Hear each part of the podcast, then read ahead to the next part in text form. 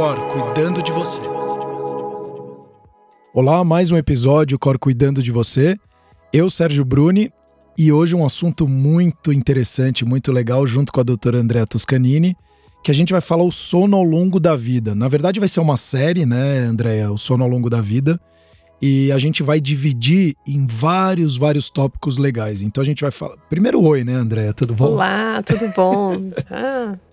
É, a gente vai falar o sono do bebê, sono da criança, sono do adolescente, sono do atleta, essa eu tô muito curioso, sono no homem, sono na mulher, sono da gestante puérpera, sono no climatério e sono do idoso. Andréia, vamos dar uma pequena pincelada nesses, até para quem vai começar a escutar a nossa série. Quais são as principais diferenças desses grupos todos ou de cada etapa essa do sono? Bom, então essa série vão ser 10 episódios. Você já falou o tema dos nove, e o décimo é esse que a gente está gravando hoje. E, e uma coisa que eu sempre gosto de falar é que o sono ele é dinâmico, ele é mutante. Então, do momento que a nossa primeira célula é concebida até o momento que a nossa última célula morre, a gente está sempre num processo de transformação, seja é, homem, mulher. E aí a gente tem algumas variáveis que elas são preditíveis, digamos assim. Né? Então, estudos com uma população do sexo feminino de tal faixa etária mostram que eles têm uma maior suscetibilidade a desenvolver tal transtorno do sono crianças e escolares, idosos, enfim. Então a gente tem estudos que mostram que existem perfis e fases da vida onde é mais prevalente desenvolver algum problema do sono, que não necessariamente você vai desenvolver.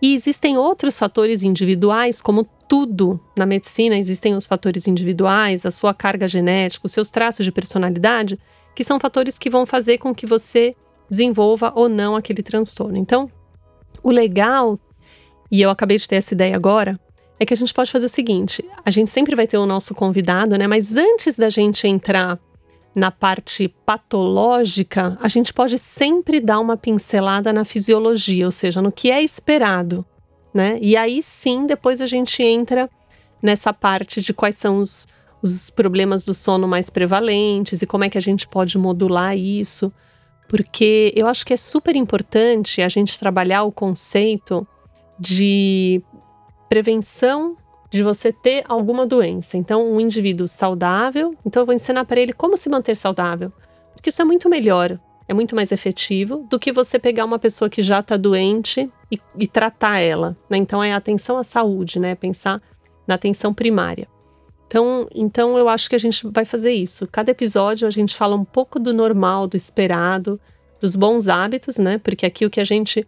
Eu acho que uma coisa boa é a gente falar coisas que você pode fazer. Né? A gente ficar aqui falando de coisas que não dependem de você, talvez não tenha tanta importância, né? Então a gente sempre trazer coisa que você pode fazer, que você pode implementar, que você pode mudar, que você pode se reconhecer, identificar e tomar alguma atitude para melhorar esse desfecho. Então, a gente vai falar um pouco, sim, de cada uma dessas condições, né, de cada uma dessas fases da vida. E aí depois a gente fala do que, que é mais prevalente, como que a gente modula isso. E outra coisa muito interessante é o seguinte: se você for ver, tem alguns episódios mais, né? A gente tem três episódios dedicados à mulher, né? Mulher, gestante, puérpera e climatério.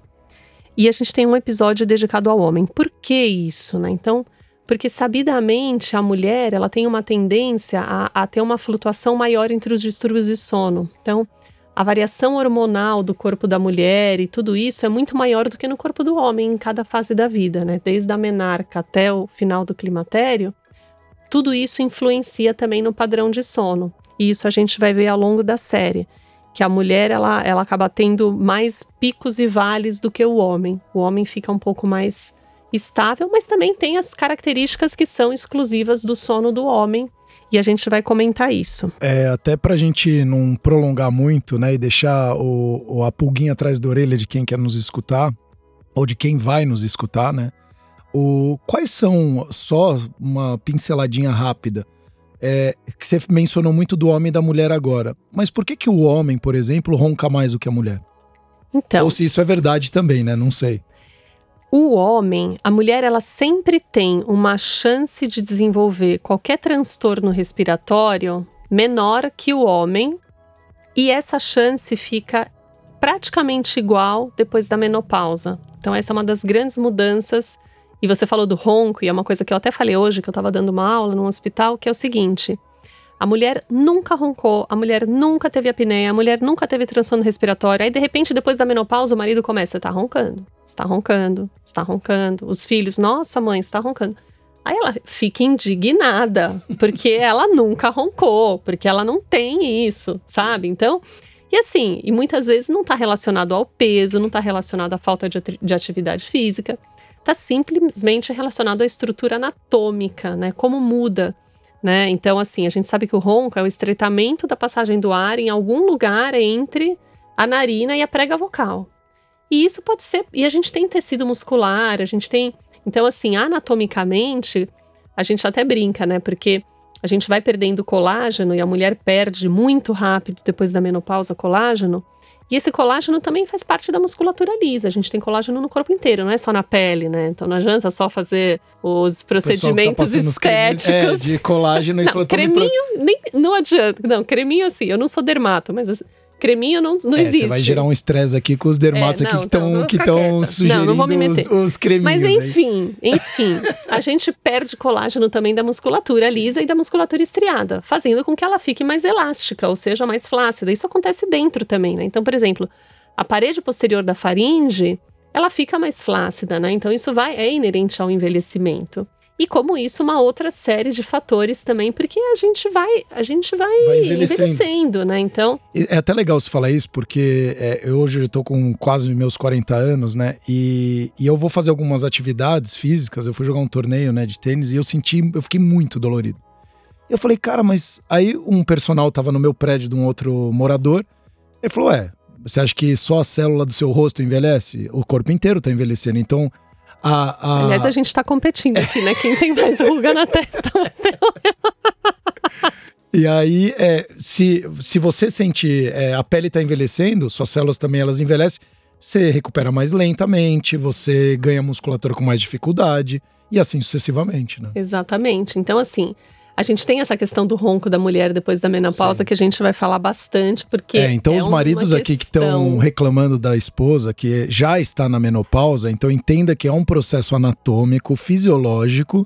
Então, que tem alguns trabalhos a serem feitos que a gente vai contar no episódio. Isso. E que não é porque ela se acostumou com exato. o seu ronco. É, exato. E ela começou a roncar junto. E você se acostumou que ela não roncava, é, que a dinâmica não pode mudar, né? Exato. Então, e, e isso é muito. E como isso tem outras coisas, né? Então vamos pensar um pouquinho. O bebê. O bebê tem uma coisa muito importante que é a gente tem que ensinar o bebê a dormir. Sim. Quando ele nasce, né, nos primeiros meses de vida, ele não tem uma maturidade do sistema nervoso central a ponto de reconhecer é, claro escuro e condicionar o principal período de sono na fase escura do dia. Né? Então, por isso que ele dorme várias e várias Por isso que ele tem o que a gente chama de sono polifásico, né? Que são Perfeito. vários períodos de sono distribuídos nas 24 horas. E aí, é, a gente precisa ensinar esse bebê a dormir. E aí, papai e mamãe, como é que. Ou mamãe, mamãe, papai, papai, enfim. E aí, como é que vocês estão dormindo, né? Porque provavelmente tem uma, uma influência muito grande na criança. Muito grande também na rotina, né? Exato. Porque às vezes a gente fala pro filho, né? Quatro, cinco anos que já tem uma percepção de ambiente, de dinâmica familiar, a gente falar para ele assim: olha, tá na hora de dormir. Já pra cama, escovar os dentes, é dormir. Aí você põe ele na cama. Só que você fica acordado até uma da manhã, assistindo televisão, batendo papo, conversando, luz acesa. Então, assim, qual é a graça de eu ir dormir se a minha família inteira tá acordada? É, então, assim, a criança, ela, ela mama tudo isso, né? A nossa rotina, a importância que a gente dá para o sono. Então, às vezes, tem pais que reclamam que o filho fica indo acordar, o filho vai dormir na cama, mas você ensinou para ele que ele tinha que respeitar o teu sono, né? Porque se você respeitar o sono dele, ele vai respeitar o seu. Né? Então, a gente, essa, a criança, eles aprendem muito com o exemplo que a gente dá. Então, às vezes a gente fala demais e não faz o que a gente fala. E aí continua e aí brigando cria... que ele não tá fazendo, Isso, não fazendo, mas você também não, não tá. Você também não faz, não é. é? Meu marido sempre dá um exemplo que Você faz a piscina na tua casa, e aí você faz uma ducha e você manda a criança tomar ducha antes de entrar na piscina. Mas, mas você, sai nunca... correndo, você sai correndo já pula direto na piscina você e nunca, nunca toma, toma ducha. ducha. né? Então é mais ou menos isso, né? É. o bebê a gente tem que ensinar ativamente, né? Colocar ele acordado no berço, ensinar ele a se sentir seguro Sim. no escuro, enfim, toda essa dinâmica. E a criança, a gente tem que dar o exemplo, né, da rotina. É, bom, e aí a gente vai para o adolescente, que é um outro episódio, que é um outro capítulo porque a gente tem processos fisiológicos acontecendo, né? Tem aquele aquela super explosão hormonal, a gente tem uma hipersonia idiopática, ou seja, ele precisa mais horas de sono. E ele tem um atraso fisiológico do sono, ou seja, ele vai dormir mais tarde, acorda mais tarde, e aí a gente tem uma incompatibilidade com o nosso com o relógio social dele, porque ele tem que escola, ir super cedo. cedo exatamente. É. E ele é super cobrado, ele é super demandado, né? Então ele tem. A, a questão do corpo é muito importante para o adolescente. E aí a gente vai ver que esse padrão de sono alterado também interfere um pouco no padrão alimentar, também interfere um pouco na prática de atividade física. A gente tem agora essa questão toda das redes sociais, que para o adolescente está sendo. Olha, quando a gente for gravar esse capítulo, eu vou ter que fazer uma nova revisão bibliográfica, porque é uma coisa tão que a gente perde a mão rápido, né, para estar tá sempre atualizada, porque eu tenho uma filha de 13 anos, então eu vejo que esse negócio da rede social, para a gente é lazer, para eles faz parte da rotina. E tem coisas que a gente sabe que não dá para voltar atrás. Né? Então, o que, que a gente precisa fazer? Entender o processo Isso. e tentar fazer com que aquilo não perturbe tanto o sono dela. Né? Então, como é que eu vou fazer isso? Porque eu não posso falar para ela: você não vai ter TikTok, você não vai ter Instagram. Não existe isso, né? Então, não adianta a gente querer fazer uma coisa impossível. A gente tem que adequar e tentar extrair o melhor que isso pode é, fazer para o adolescente, né? Tentar entender como que é o mundo dele, como que é a rotina dele Embora eles não façam a mínima questão de entender o nosso mundo e a nossa rotina, não, mas na enfim. verdade, na, na pré-adolescência e adolescência, eu ainda, minha filha não chegou, mas dizem que começa aquele adolescente rebelde, né? Que o pai é o vilão. E às vezes o amigo, o amiguinho dele de 13 anos, fala a mesma coisa. Ele fala: oh, você não sabe o que meu amigo falou.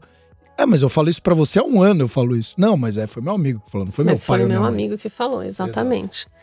Então você não entende nada, você isso. tem culpa de tudo. Tudo. Né? A última foi engraçada porque a gente foi passar um final de semana num hotel para comemorar a formatura da formatura, né? A mudança do, do meu filho do meio do Fundamental 1 para o Fundamental 2.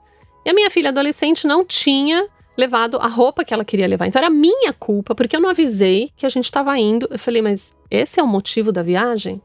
Não, mas você devia ter me falado, você devia ter me explicado. Então, assim, é aquele drama, o adolescente. O adolescente Exato. sempre foi um capítulo. O rebelde sem causa. Sempre foi um capítulo. Se eu falar isso pra ele, eles vão querer matar, é, né? Porque eles têm todas as causas, imagina. Sim. Todas as causas. Enfim, mas assim, a gente precisa lidar com o sono Sim. dele, né? E é uma fase da vida que eles têm uma demanda cognitiva muito grande, muito. né? Porque é ensino médio, é a pressão do vestibular, é a questão das notas. E acredito que hormonal também, né? E hormonal também, porque né, é. é quando começa a ter de a fato a atração, tudo, né? né? Então eles precisam fisicamente estar tá prontos para essa demanda. Então Sim. é um momento, é um momento único. É, é um momento único. Imagina a... não, você já passou. Imagina, é, imagina o, é. o climatério, você pode imaginar. Agora, Andréia, o, só uma pincelada do atleta. Eu, eu, quando era atleta, né, eu escutava que as três coisas mais importantes para o atleta era o treino. Na verdade, é, não é nem nessa ordem, né? Mas era treino, alimentação e o descanso era tão importante ou mais do que o próprio treino, né? O sono e etc. Então eu lembro que eu com 18, 17 anos, imagina, você no auge da, da produção de testosterona, aí vinha o treinador e falava: hoje é dia é day off, no meio de uma quarta-feira. Eu falava, você tá louca, eu não vou ficar sem fazer nada. Eu treinava 8 horas por dia.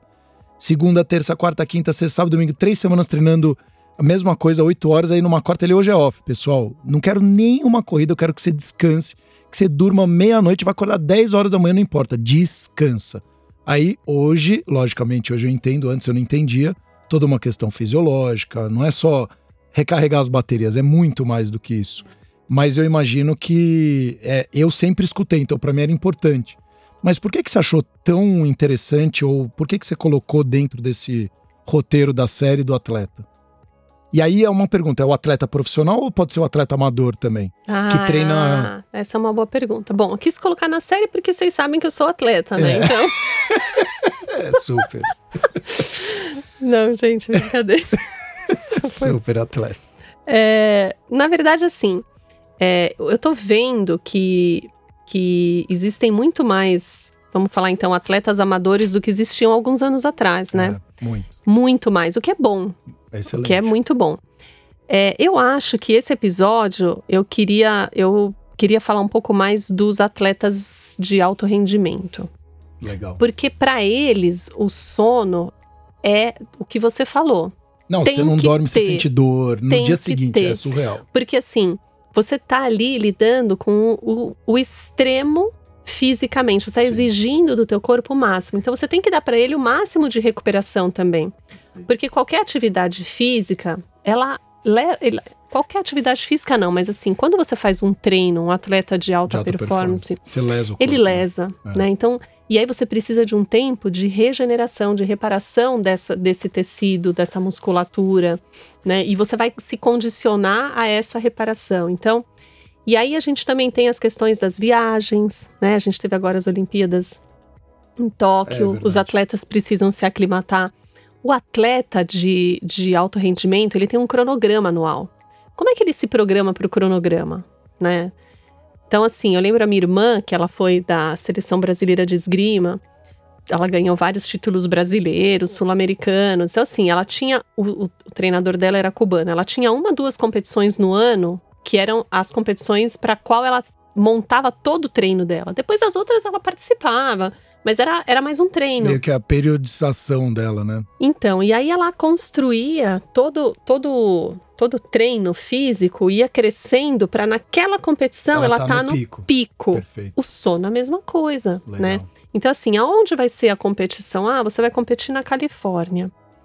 É, aliás, uma coisa engraçadíssima das Olimpíadas na Califórnia, porque assim, quando a gente viaja para leste, né, a gente vai no sentido horário. Para oeste, a gente vai no sentido anti-horário. Então, daqui para Austrália, a gente roda no fuso e acaba dando mais que 24 horas, dá um dia, né? Só que quando a gente está falando em sono, a gente está falando de claro e escuro. Então, pode ser mais que 24 horas. Só que quantas horas de diferença de claro e escuro? Então, assim, dependendo de onde é a competição, a gente precisa fazer a aclimatação do atleta para ele poder ter uma melhor performance. Quanto tempo demora essa aclimatação? né? Então, tem muita gente, ah, eu vou correr a maratona não sei aonde, eu vou E correr. o cara chega um dia eu vou treinar de e fala, "Pô, não- bicicleta, bebê." é, Quanto tempo você precisa estar preparado para exercer aquela atividade, né? Então, eu acho que é muito importante a gente ter a visão do sono como parte do treino, né? E um exemplo que eu, eu acho que é verídico, né? Porque eu não confirmei, mas isso meu filho sempre fala, que o Cristiano Ronaldo tem um sono impecável. É, na verdade ele tem até, e a gente pode até discutir sobre isso no episódio, que ele fala, na verdade ele divide em três fases o sono dele.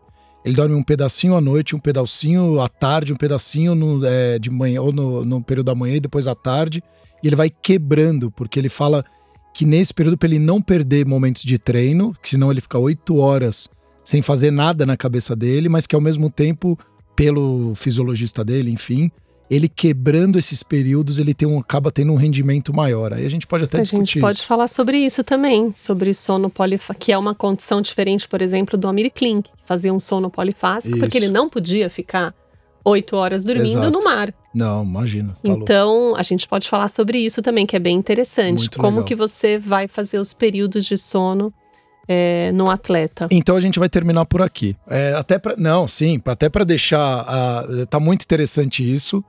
É, então eu vou, vou, vou cortar você, André, porque eu acho que tá muito interessante, muito legal. E para você que tá nos escutando, de novo, o sono ao longo da vida. Então a gente vai falar o sono do bebê, da criança, do adolescente, no atleta, no homem, na mulher, gestante puérpera, climatério e no idoso.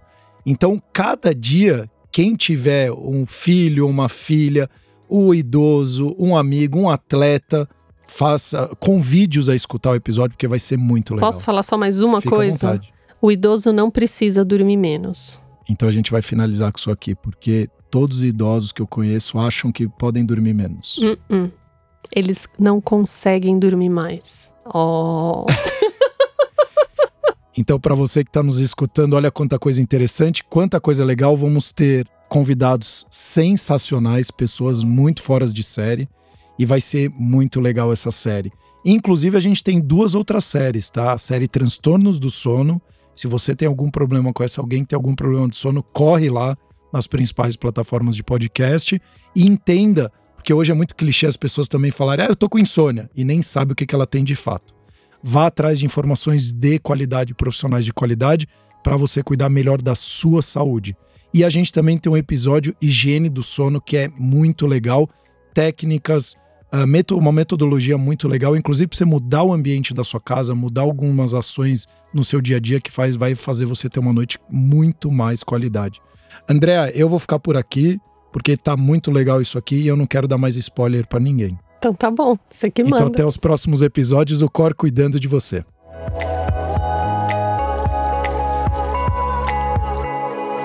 O Cor cuidando de você.